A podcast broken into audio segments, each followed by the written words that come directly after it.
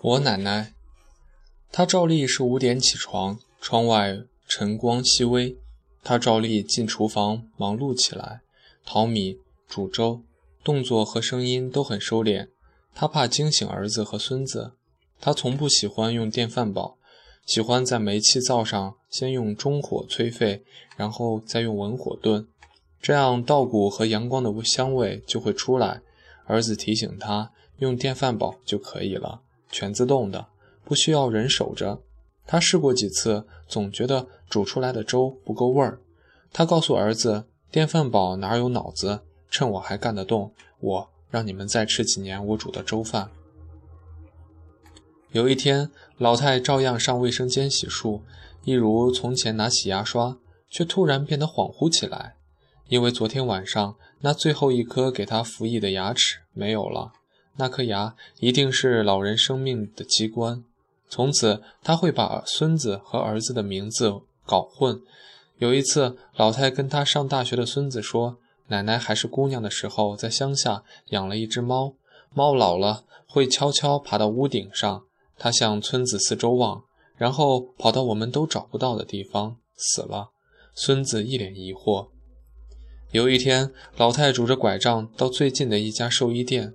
他对寿衣店的老板说：“那些衣服、那些鞋子，他都不喜欢，都没有他当姑娘时穿的衣服好看。”寿衣店的老板说：“人死了，穿在自己的身上是穿给别人看的。”老太说：“我孙子孙女看我穿这样的衣服，肯定会吓着他们的，以后在梦里会一直吓着他们的。”老人是越来越糊涂了，看见熟悉的人，只是笑笑，再也叫不出名字了。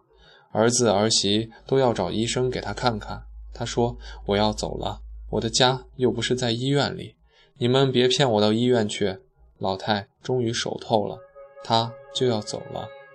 儿子儿媳把他骗到医院，医生就让他们赶紧回家。回家，他把压在箱底的镶有绿松石的钻戒的钻戒给儿媳，告诉儿媳这是他妈妈传给他的老货。现在在哪家店里都没有这么真。儿媳妇说：“妈妈，你带走吧。”老太说：“死了人到哪儿去都搞不明白，我带走他做什么呀？留着多有个念想。死了，我跟你们是隔着一条河的两边，谁也望不见谁的。这个戒指就是想念你们的桥梁。”熟透了的老太脑子灵光闪烁。老太终于走了。她坐在靠背椅上晒着太阳，嘴里咕噜咕噜说话，说说笑笑。后来就不说了，笑意却还在脸上。儿子儿媳发现他居然睡过去了。老人家走的一点铺垫都没有，好像太阳到傍晚注定要落在青山里一样，自然而然。儿子儿媳打开他的樟木箱，老人家下世的装备齐全了，一樟木箱像嫁妆。老人就这样走得喜气洋洋。老太过世了，儿子根本不会像用煤气灶上做饭。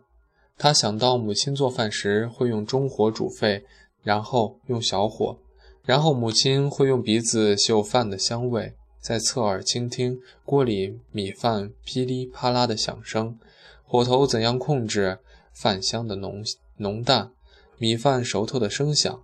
这一切的火候，他全然不知。